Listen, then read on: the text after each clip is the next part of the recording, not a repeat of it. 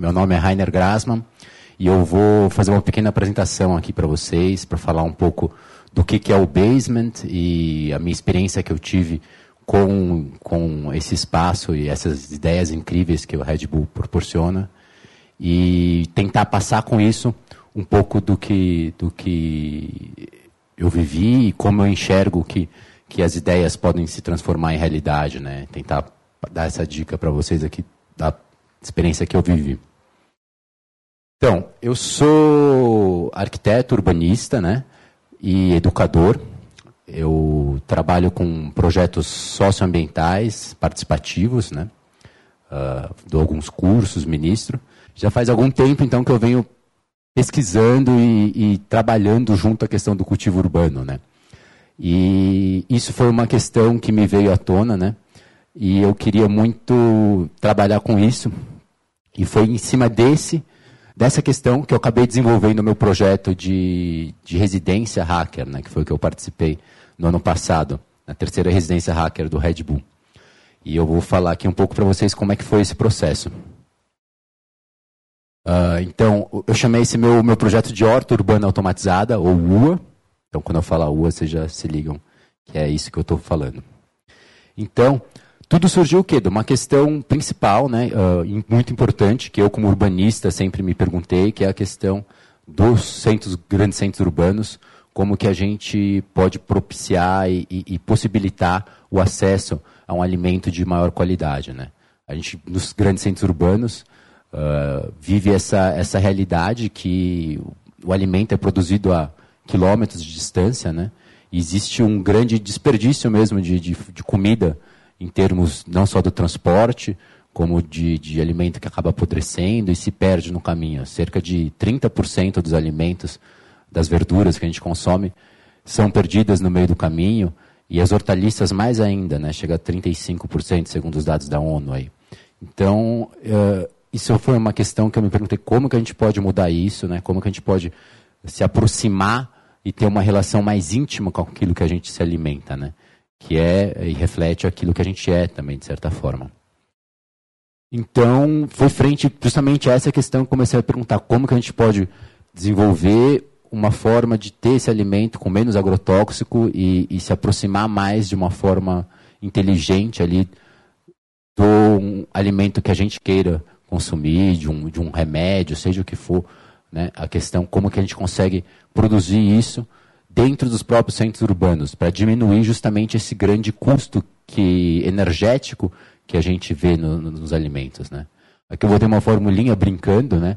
que é, é você pegar essa distância que o alimento corre, né? o, o custo energético disso, multiplicado pelos agrotóxicos né? que acabam sendo colocados dentro desse nosso alimento ainda.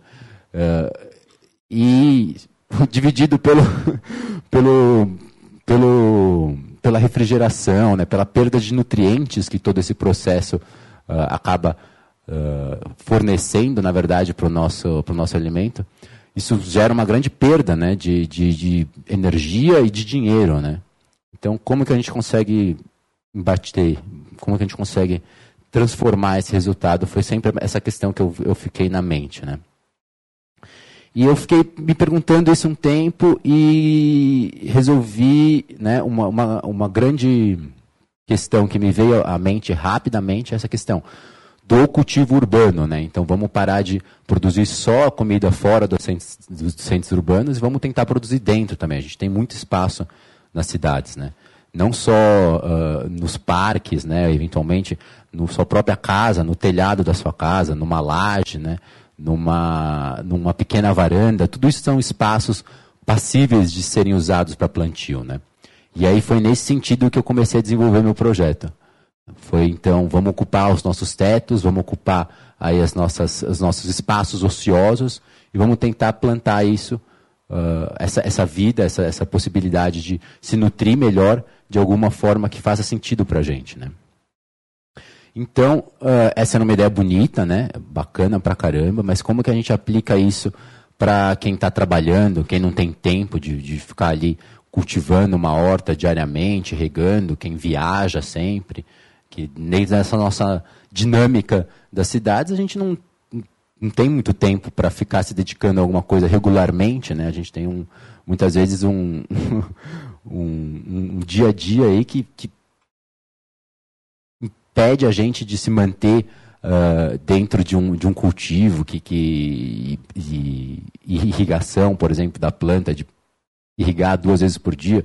Se você trabalha de noite, você vai voltar cansado, você já não lembra que você quer e precisa irrigar a sua planta. Então, como que a gente consegue auxiliar, né, com o uso da tecnologia, o desenvolvimento de um plantio que faça sentido, que tenha menos agrotóxicos e possibilite a gente ter acesso a um alimento saudável, né, com menor custo.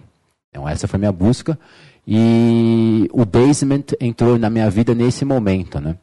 Eu vi que tinha aberto esse edital do Red Bull Basement. É um edital que abre todo ano.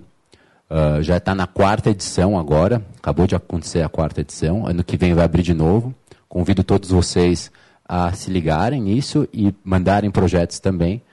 Uh, no ano que eu mandei era justamente a questão dos centros urbanos. Cada ano eles têm um tema central que vai mudando. Então, uh, você vai adaptando também as ideias dos projetos.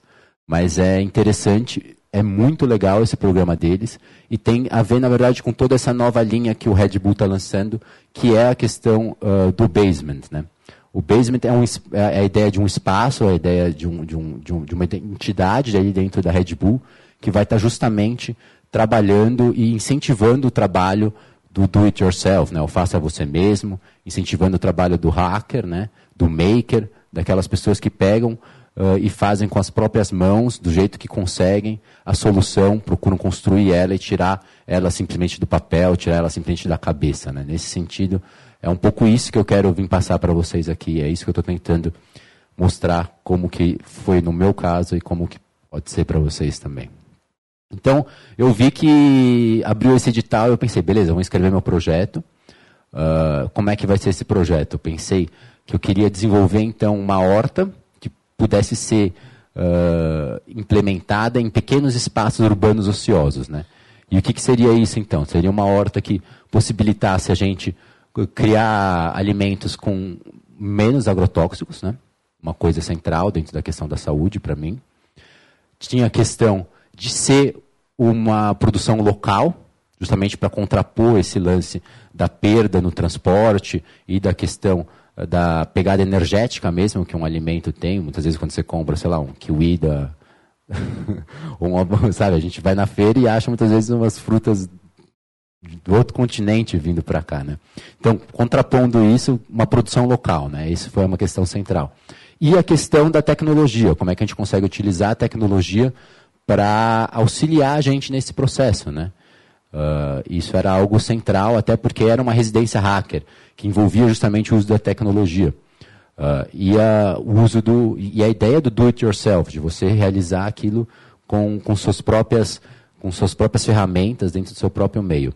Pensando isso, outra coisa, uh, outra diretriz central do meu, do meu projeto que eu, que eu decidi que eu queria era a questão do reuso. Né?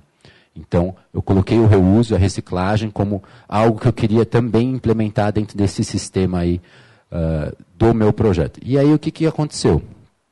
Eu peguei e comecei a pensar que, na verdade, já fazia reuso dentre diversas hortas que eu trabalhava na periferia e a questão da compostagem, por exemplo, era uma coisa central, sempre foi, né? De você transformar uh, os resíduos, os resíduos urbanos, como eu estava falando, são uma grande é, uma, é, uma, é um grande problema dos centros urbanos como um todo. Né? A, gente, a gente dá o, o destino correto para os resíduos não, não tem sido fácil. Né? A gente tem uma, uma política nacional uh, que está tentando ser implementada com grandes dificuldades e a gente é responsável por transformar essa realidade. Né? Nada vai acontecer se a gente também não for esse agente transformador. Então, como que a gente consegue se utilizar uh, desses resíduos que estão aí na cidade, resíduos da construção civil, resíduos da indústria, resíduos dos, dos, do, do comércio, né? E resíduos da nossa própria alimentação que a gente tem, né? Essa foi a ideia central dentro da, da ideia de como transformar esses resíduos em, um, em um, um produto que possa ser usado para realimentar re a horta, né? para nutrir a horta. como eu falei, a questão da compostagem foi algo central. Né? Uh, a gente já fazia compostagem muito nas, nas, nas hortas, mas compostagem dentro de apartamento é uma coisa que é super possível de ser feita também com miocário, como esse aqui. Não sei se alguém já, já trabalhou com miocário. Uh, aqui são, são três caixas, basicamente, onde você abre, joga sua, o resto de comida, joga um pouco de serragem por cima, e isso propicia um equilíbrio de umidades ali, e um, um meio adequado para as minhocas se desenvolverem, se procriarem e irem, uh, de fato, processando esse alimento e transformando ele num humus de minhoca que é extremamente rico para o plantio. Né? Então, isso é algo que eu, que eu, que eu visualizei e falei, pô, está aí uma tecnologia que a longo data já é feita pelo, pelo, pelos, por nós, seres humanos, agricultores, mas que com o uso de uma tecnologia a gente consegue, a gente consegue minimizar não só o tempo, como o espaço necessário para fazer isso. Né? Então a minha ideia foi isso, como que eu posso criar uma tecnologia similar para auxiliar no cultivo urbano, similar a esse, a esse minhocário, né? Uh, que produz não só o humus de minhoca, como o biofertilizante também, né? que seria o churume, aí de, desse alimento, que é extremamente rico em macro e micronutrientes, né? que é justamente o que a planta precisa. E com isso, em vez de você colocar agrotóxicos, agrotóxicos e NPK no solo, né? Uh, para dar os minerais que as plantas precisam, você consegue fornecer isso de uma maneira muito mais natural à medida que você utiliza o biofertilizante. E essa foi minha ideia, justamente, utilizar o, o lance de fechar os ciclos para produzir com mais facilidade dentro do próprio apartamento. Então, partindo disso, eu, eu mandei esse meu projeto para o Red Bull Basement. Essa é a Red Bull Station, lá em São Paulo. Conselho todos vocês a darem um pulo lá quando estiverem em São Paulo. É bem bacana esse espaço. Ele está aberto de terça a domingo aí. Tem diversos, diversos acontecimentos culturais que acontecem lá tem uma, uma, um dos maiores estúdios de música, várias bandas famosas já gravaram lá, é fantástico assim. Uh, tem uma lanchonete do coletivo Pura, que prega justamente a questão da reconexão alimentar, né, reconexão com o alimento enquanto humano, que é muito, muito boa, vale a pena conhecer. Tem vários shows que rolam lá em cima, slam de, de rap, de poesia, tem lambe na laje, aquela laje é acessível, e é do, do lado do centro, aqui é o Terminal Bandeira, então é bem acessível nesse ponto de vista. Né? Uh, eu recomendo vocês irem lá conhecer isso. Né? E aí, assim como tem uh, é, essas diversas coisas que eu falei dentro da station, tem também o basement, que é esse espaço próprio dedicado para a produção de projetos do it yourself, hacker, maker, né? no sentido de empoderamento mesmo das pessoas e de desenvolvimento de autonomia. Né? Eu acho que é, é, é esse, para mim, é o grande, o grande trunfo que toda essa cena maker, hacker e o basement, por consequência, acaba, acaba proporcionando para a gente e oferecendo essa chance de desenvolvimento. E o que, que é esse Red Bull Basement? É um espaço dotado de diversas tecnologias, né? Uh, então tem máquina de corte a laser, impressora 3D, uh, ah, retífica, CNC, router, uh, tem números microcontroladores, ferro de passar, tem máquina de costura, enfim, tudo, todo aquele tipo de ferramenta que você pode precisar para desenvolver qualquer projeto que esteja na sua cabeça e conseguir colocar ele em prática. Né? Uh, essa é a ideia central, assim, que eu acho muito bacana do, do desse espaço. E ele foi um, um espaço pioneiro dentro do, do mundo como um todo, né? Uh, isso, se eu não me engano, foi em 2015 que foi lançado isso. É, em 2015.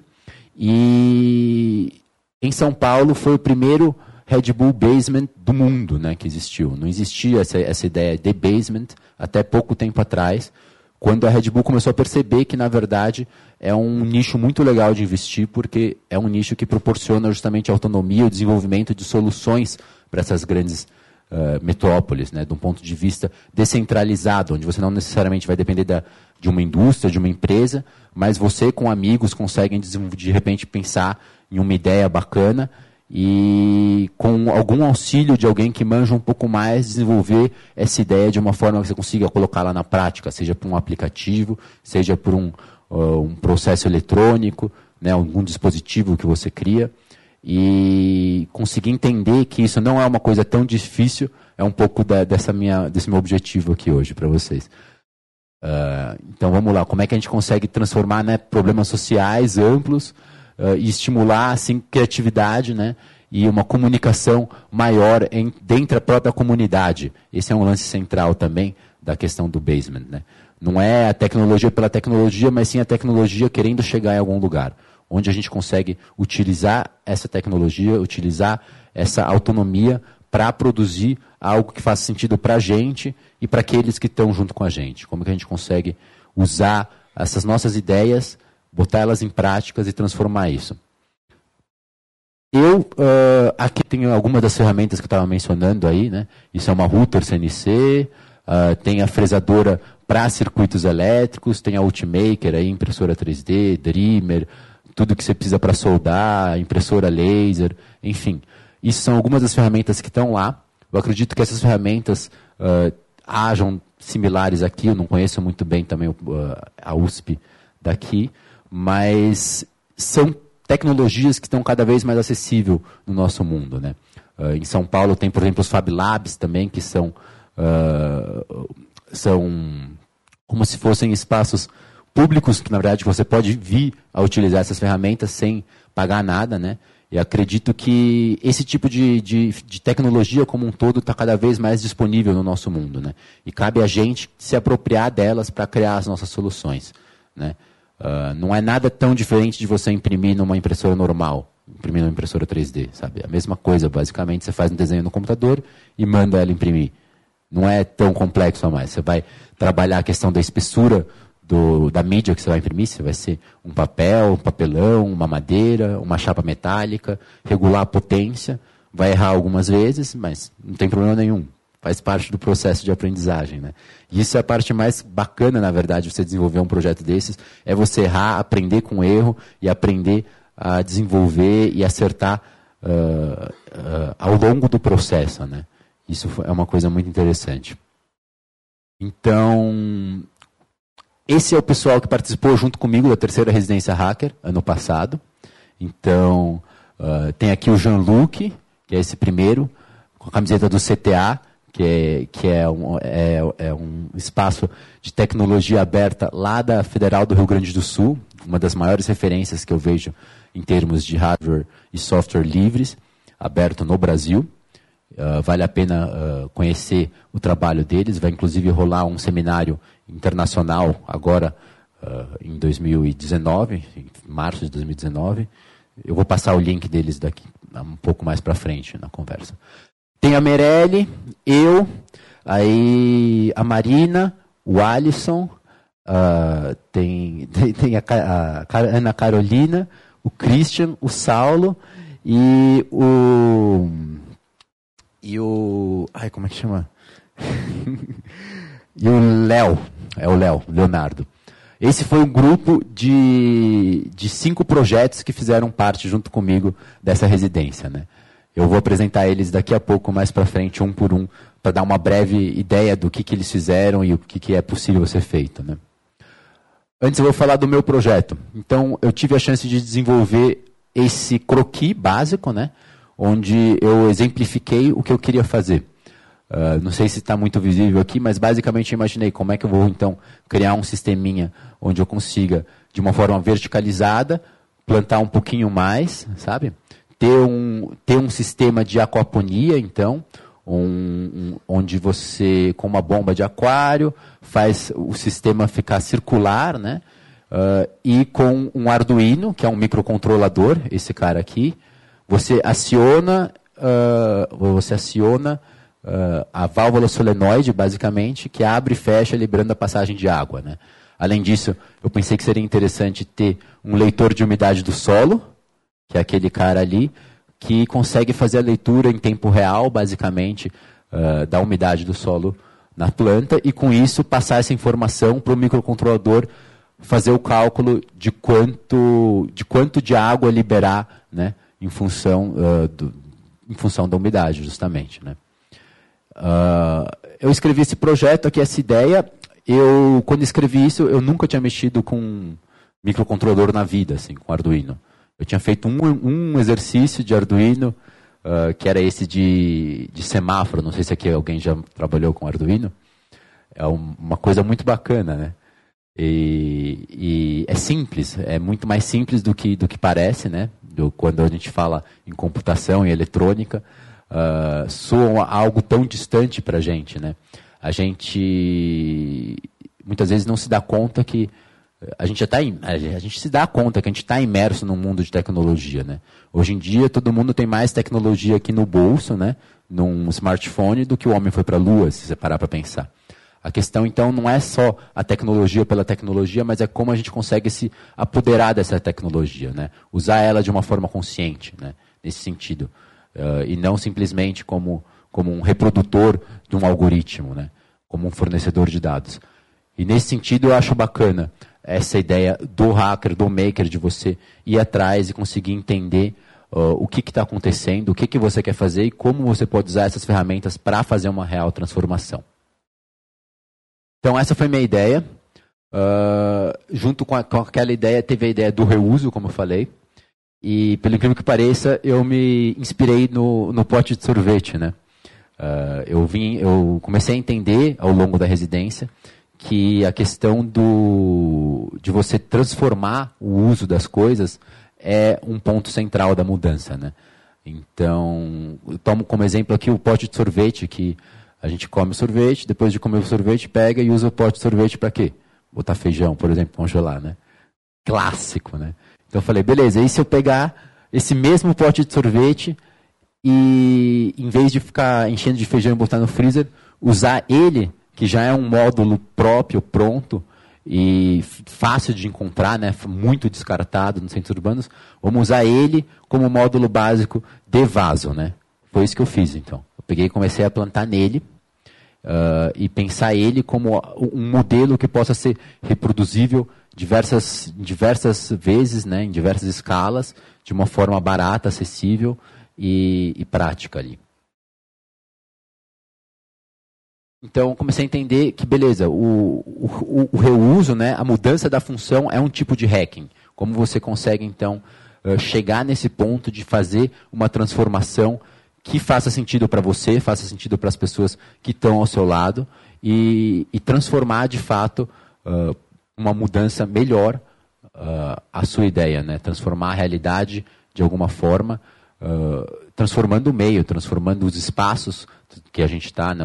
a política, que, da forma como ela está colocada, as relações diretas das pessoas, né?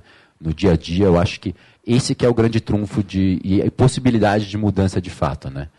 Então, uh, eu coloco aí esse desafio para vocês, uh, ao pensarem, já estarem aí imaginando que tipo de ideia vocês podem ter para inscrever num projeto, já imaginar que a questão da transformação, seja do espaço, seja do, do da, da, forma, da, como algo já, já acontece, é um papel central dentro da, da, da mudança, né? que é o que a gente busca, uma mudança para melhor. Né? Bom, Dito isso, então, uh, vou apresentar um pouquinho do projeto em si. Além da questão do reuso, eu falei da questão da tecnologia, né? Uma das tecnologias que eu usei foi a prototipagem, que é, por exemplo, o corte a laser, que eu estava falando para vocês antes. Então, eu fui, desenhei, num, desenhei no CAD, basicamente, esse suporte aqui, que foi o suporte modelo que eu usei para poder pegar aquele módulo de pote de sorvete e transformar ele num sistema uh, que, que, sirva ao, ao, meu plantio. Né? Foi o que eu fiz. Então, eu usei aqui uh, um, um, um, MDF uh, e com corte a laser fiz esse suporte para o pote de sorvete. Né? E utilizei também um pallet como modelo básico desse sistema para acoplar a minha horta. Né? Então eu fiz alguns testes, né? fiz um projetinho e começou a sair aqui essa ideia. Então vou usar um pallet, vou cortar na CNC esse, esses suportes e utilizar o próprio pote de sorvete como módulo básico para plantio e reservatório da água também foi o que passou a ser, né?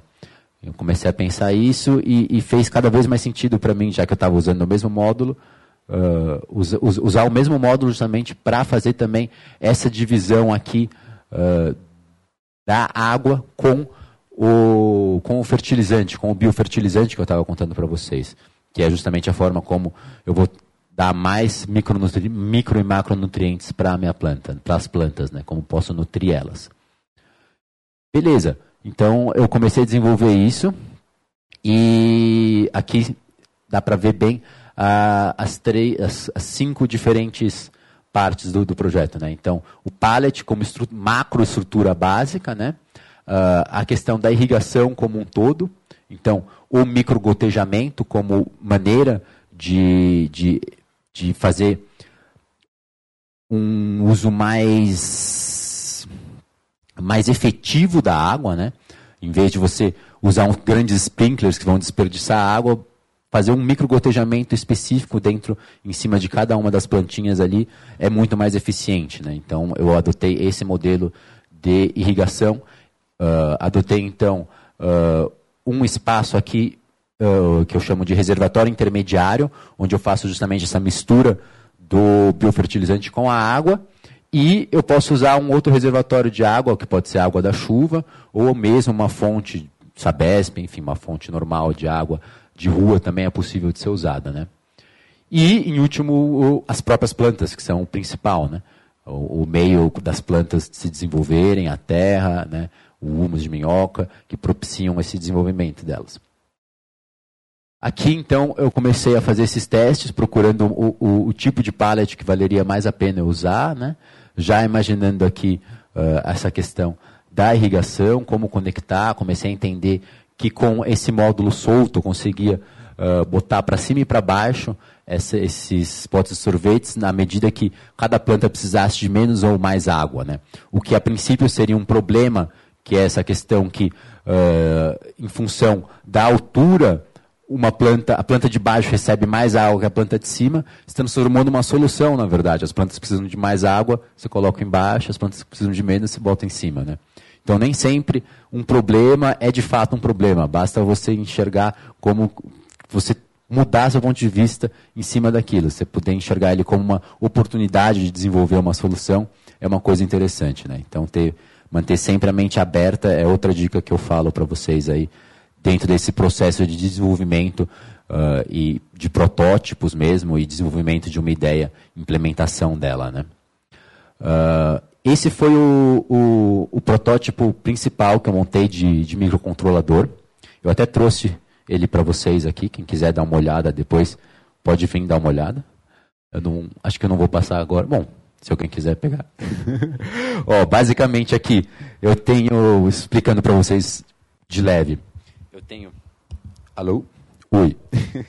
aqui, ó, temos um, essa válvula solenoide, né, cuja função é, é uma válvula, como qualquer outra, abrir e fechar. A diferença é que ela é acionada por um impulso elétrico, ela tem um eletroímã, então, que abre e fecha em função de um comando, uh, que pode ser um temporizador, ou pode ser um microcontrolador, como é o caso desse chipzinho aqui, né? Esse chipzinho aqui, ele faz a função de um, ele é um microcontrolador, na verdade, que está controlando não só a válvula solenoide, como esse, esse medidor de fluxo d'água, por onde eu consigo controlar a quantidade de água que está passando uh, por, por tempo, basicamente. Então, de acordo com o tempo, uh, de acordo com a quantidade de água que eu quero que, que seja irrigada, eu, eu permito uh, eu permito por mais ou menos tempo a passagem, né, em função das duas leituras. Além disso, tem o leitor de umidade do solo, que, como eu estava explicando, é aquele cara ali, que vai conectado direto dentro do pote de sorvete, né, que é o, o, justamente o solo o qual eu quero pegar a umidade.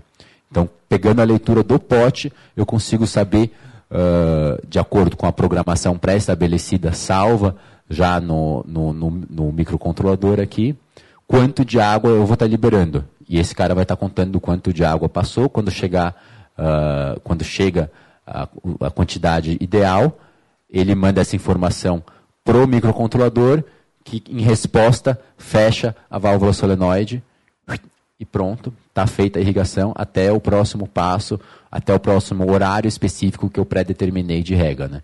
que seria então sempre de manhã e de noite, para você não precisar fazer isso sempre. Uh, esse foi um, um, projeto que, que, eu, que eu usei uh, todas aqueles, aquelas máquinas, todas, várias daquelas ferramentas lá no Red Bull, e muito, muito também da monitoria de todos os mentores que estão lá no Red Bull. Né? Então, assim como eu tive acesso a esses mentores, vocês vão também ter acesso se forem e passarem nesse, nesse, nesse processo de seleção pelo Red Bull Basement University. Né? E é isso que eu vou aproveitar para falar agora um pouco para vocês. Ó, esse aqui é um microcontrolador, uma fotinha dele, de um zoom dele. Né? Essa placa aqui, quem me ajudou a fazer foi o Wesley. Ele é um dos mentores uh, de tecnologia e design uh, que vocês vão ter acesso, inclusive. É um cara muito gente boa e foi ele quem me ajudou a montar essa placa. Sem ele eu nunca conseguiria fazer isso, gente. ah, esse aqui é como ficou o resultado final da minha, da minha horta apresentada para o Red Bull. Né? No final dos dois meses, uh, eu, eu, ele me ajudou a desenvolver esse sistema, que fica justamente acoplado em cima desse misturador, permitindo então a passagem de água para cá e manualmente eu colocava o biofertilizante também. Isso permitia ali a, a mixagem dos dois de uma forma que por microgotejamento uh, regasse as plantas. Aqui acho que tem um videozinho que eu espero que funcione. Vamos ver se acho que precisa de um clique aqui. Só para vocês conseguirem visualizar um pouquinho, né? Fui eu mesmo que fiz o vídeo, gente, não, não liga da tremedeira aqui. O interessante do, do universo da eletrônica é que você consegue somar cada vez mais coisas em cima dentro desse sistema. Né? Quando eu percebi que eu podia controlar a irrigação, eu vi que eu podia controlar a iluminação também. Né? Isso já é um a mais ali dentro desse sistema que eh, não tem, não tem grande dificuldade. E à medida que você vai fuçando e aprendendo uma coisa, você começa a somar conhecimentos nisso. E dentro desse universo do código aberto, livre, isso é uma coisa muito, muito factível mesmo de ser feito. Porque você começa a, a entender que desenvolver um projeto é muito mais interessante em conjunto do que individual. Né?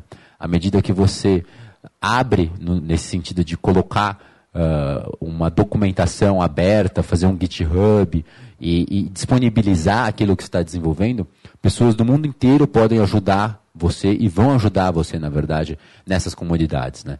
Então, você consegue ir atrás de um, vamos supor, que você queira fazer um, uma ferramenta que produz bolo sozinho, sei lá. Você precisa saber exatamente qual a temperatura, uh, e chegando nessa temperatura você quer que desligue o forno. Você vai achar esse código sozinho na internet. É muito provável que alguém já tenha feito isso no mundo já tenha disponibilizado isso na internet. E, e não é uh, uma mera questão de simplesmente ir lá e roubar essa ideia dele. Não, é se apropriar disso e mudar isso para aquela sua realidade. Né? Utilizar, então, um desenvolvimento de uma ideia que já está uh, na sua mente, né?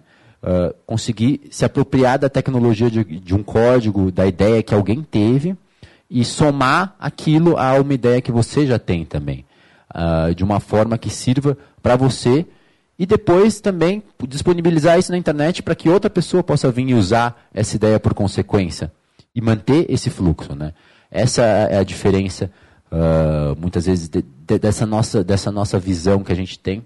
A gente vem de uma visão muito fechada de tecnologia, da indústria, né? da patente, e é um grande desafio para a nossa sociedade como um todo repensar isso. Né?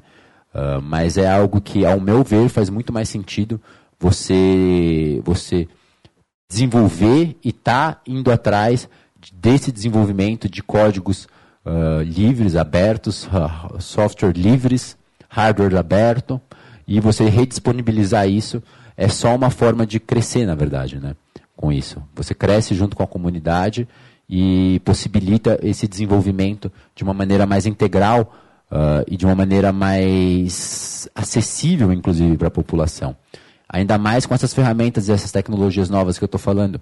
Hoje em dia você pode baixar um baixar, por exemplo, o desenho de uma impressora 3D e imprimir uma impressora 3D usando outra impressora 3D, assim, sabe?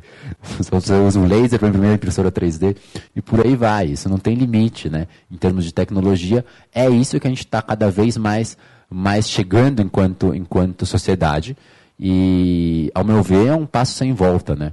É questão agora de cada uma dessas, de, de, desses grupos, né? Dessas diversas, um, desses diversos grupos dentro da sociedade se empoderarem dessas tecnologias e trazerem ela para dentro da própria vida, né, da dinâmica diária. Então, uh, isso pode se dar a partir de um, um hardware, pode se dar como, como a, a, horta urbana automatizada, pode se dar a partir de um software, um aplicativo que você faz de caronas ou de, de qualquer coisa que você queira, de distribuição de comida orgânica, enfim.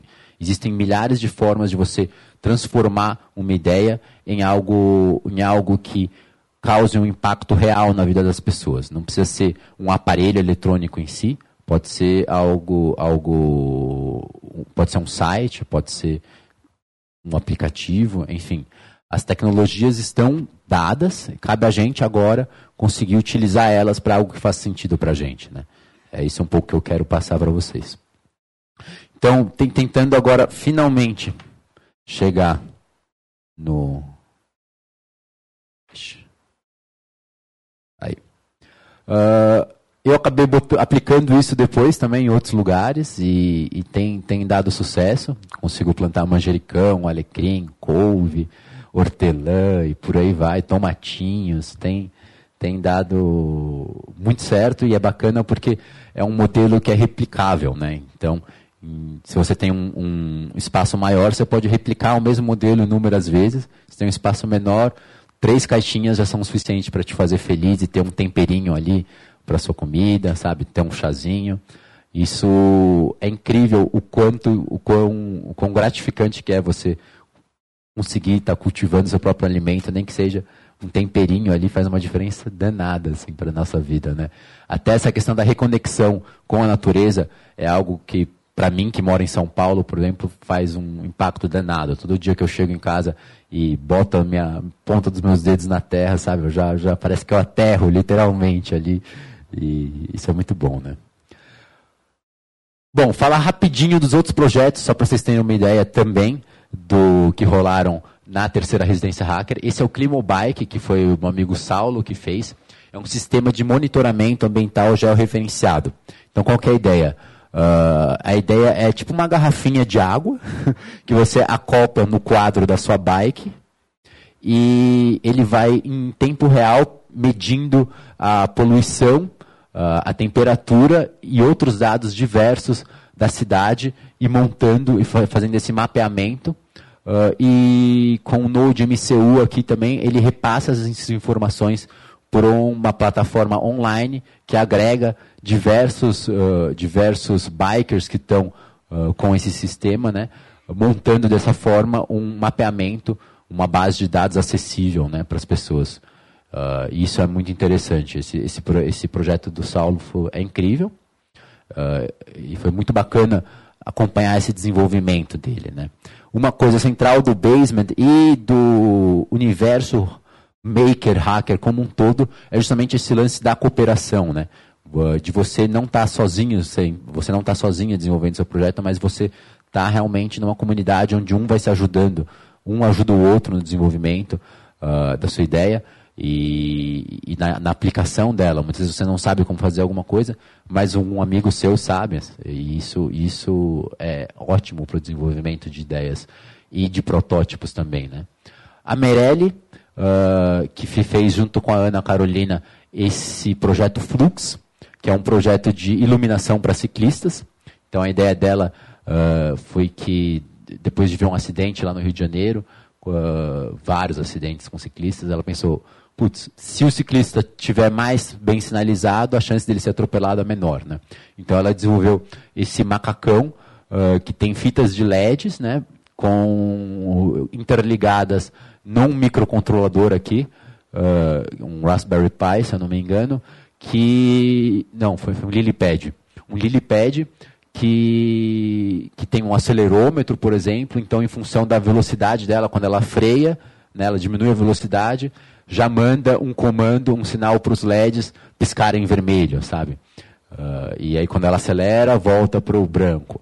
Quando ela vai virar para a direita, por exemplo, ela fez um joystick ali na mão dela, onde ela consegue dar seta e o ombro direito dela vai piscar para ela virar para a direita com segurança. Mesma coisa para a esquerda, né?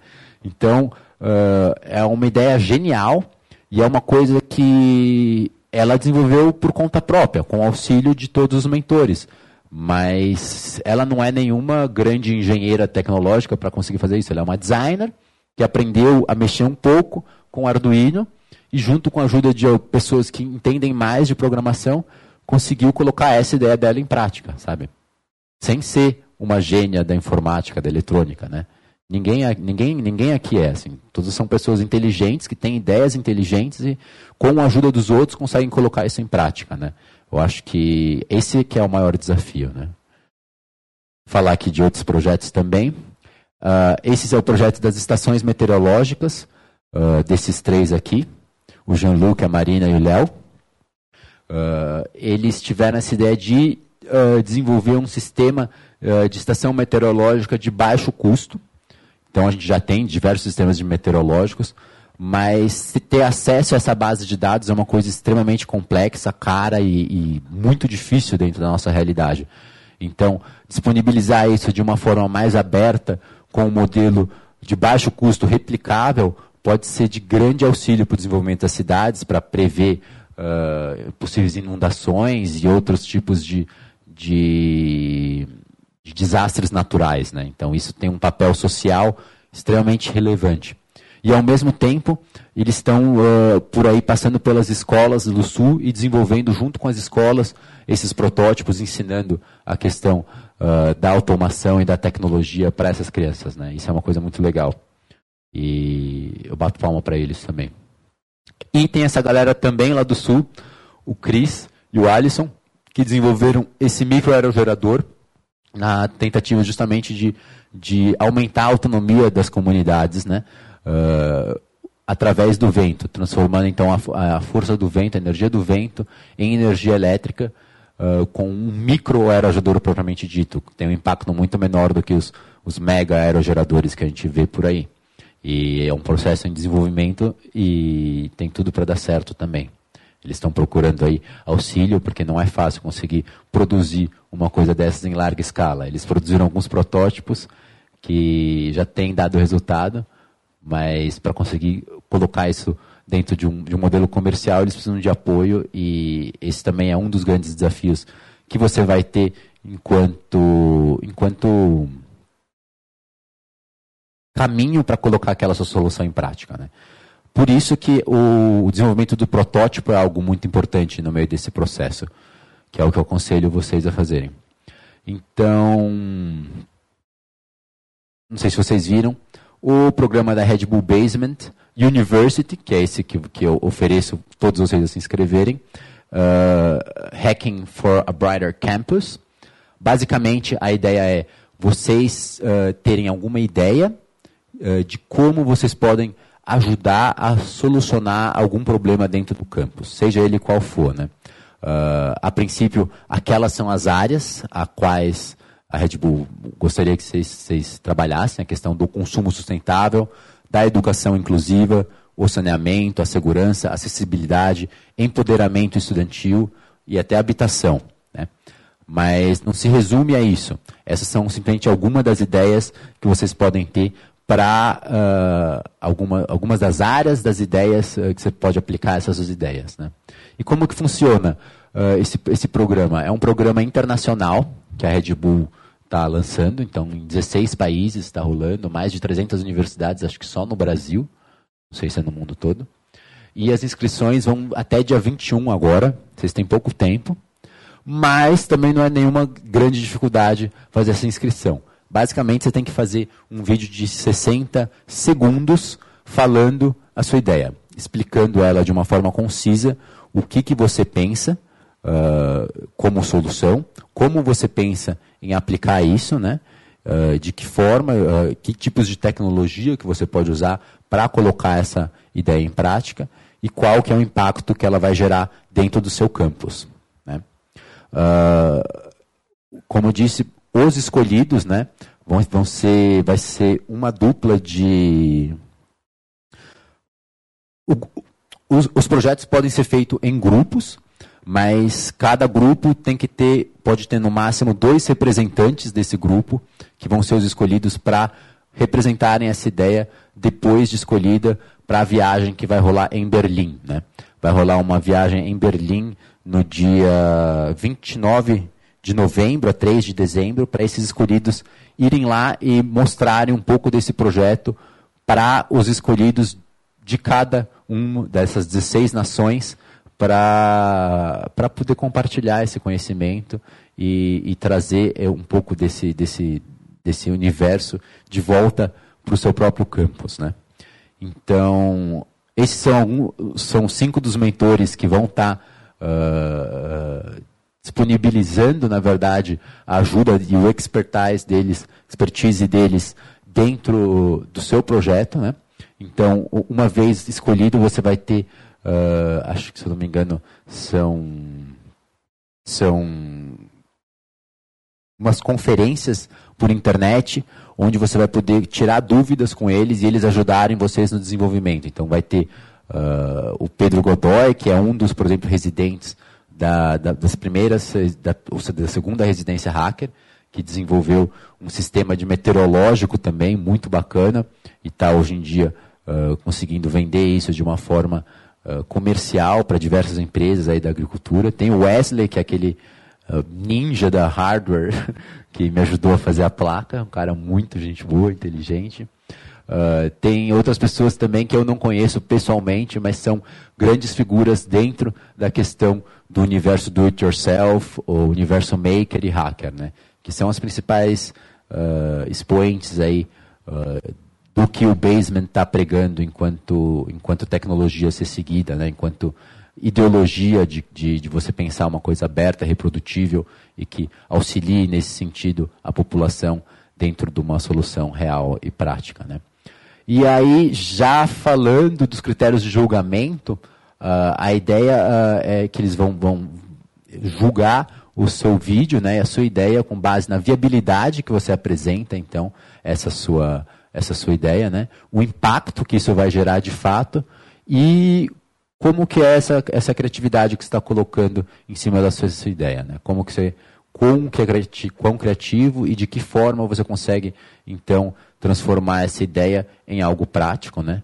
É, é uma coisa central aí. Vamos, então, pensar numa, numa coisa que, que seja factível, né? Uh, não precisa ser algo que você literalmente tem o domínio 100%, porque você vai ter, uh, com certeza, essa, esse, esse, esse espaço, uh, esse auxílio dos mentores, esse espaço de desenvolvimento da tecnologia. Então, o pessoal lá de São Paulo, por exemplo, vai poder usar o Red Bull Basement Station lá. Aqui em Ribeirão Preto, vocês também vão ter acesso a um espaço para poder uh, desenvolver protótipos. Então, imagina que vocês vão ter todos os acesso a diversas dessas ferramentas que eu apresentei para vocês também. Então, nesse sentido, você pode dar asas para sua imaginação, uh, mas pensar uma forma de realmente colocar isso em prática, né? Acho que essa é a ideia. Então, a viabilidade com o impacto de uma forma criativa. Aqui estão alguns dos sites uh, que, eu, que eu recomendo. O CTA é, é, o pessoal lá do Sul, que manja muito de tecnologia aberta, o Centro de Tecnologia Acadêmica. Recomendo que vocês conheçam. O GitHub é uma das plataformas de, de, de código aberto, de, de, trabalho, onde você pode colocar e pesquisar diversos tipos de projetos que já estão sendo desenvolvidos no mundo e achar gente que está pensando coisas similares. E esse Precious Plastic, por exemplo, é um dos exemplos que eu acho de melhor, uma das melhores referências que eu tenho uh, de, de gente que está fazendo documentação de ponta sobre o projeto, né? Então, o papel da documentação é muito importante. Você, você gravar vídeos explicando o que, que você tem aprendido, como você tem desenvolvido, quais foram os seus erros, quais foram os seus acertos, né? Uh, e, e, esses caras aqui, esse cara aqui é um designer que, no meu ver, é a referência mundial. Uh, tem os meus contatos aí, se alguém quiser conversar comigo, entrar em contato, por favor, uh, pode falar comigo. E aqui eu gostaria de agradecer ao pessoal do Basement por me chamar aqui para falar com vocês. E eu vou também fazer questão aqui de falar para vocês sobre os workshops que vão rolar agora. Não sei se vocês estão todos sabendo. Uh, acabando aqui, essa minha palestra vai subir outro palestrante do Enatos, uh, o pessoal lá do Impacto Arte, falando sobre as camisetas aqui, bem bacana. Uh, e além disso, vai estar rolando as atividades, essas oficinas abertas agora, nesse espaço próximo ali ao refeitório. Então convido todos vocês a participarem das oficinas diversas que vai ter do pessoal da Enactus, também da Nexus, da Neuron e do iTeam. Então, é uma oportunidade de vocês já se inspirarem uh, em diversas formas uh, de colocar essas, essas ideias em prática. Né? Além disso, vai ter um espaço também ali muito bacana. Se você já começou a ter uma ideia aí, uh, anota ela, faz um rascunhinho e começa a montar essa sua, esse seu textinho, porque você pode usar o espaço e a câmera de lá para já fazer esse vídeo de 60 segundos lançando a sua ideia, como você acha que você pode aplicar ela para ter um impacto positivo dentro do seu campus, né? Então, vai pensando aí, daqui a pouco, depois da oficina, vocês vão lá e gravam esse videozinho explicando como vocês acham que pode impactar positivamente o campo de vocês aí, em qualquer uma daquelas áreas, ou outros que vocês tenham ideia, seja qual for. Eu agradeço a presença de cada um de vocês que me ouviram aqui. E é isso aí, gente. Autonomia, colaboração, hackeio sociedade. Vamos cada vez mais crescer juntos. Valeu, gente. Este é mais um conteúdo produzido pela Faculdade de Economia, Administração e Contabilidade de Ribeirão Preto, a FERP USP. Veja todos os nossos conteúdos em vídeo em nosso canal do YouTube ou acesse o site media.ferp.usp.br para acompanhar também nosso podcast.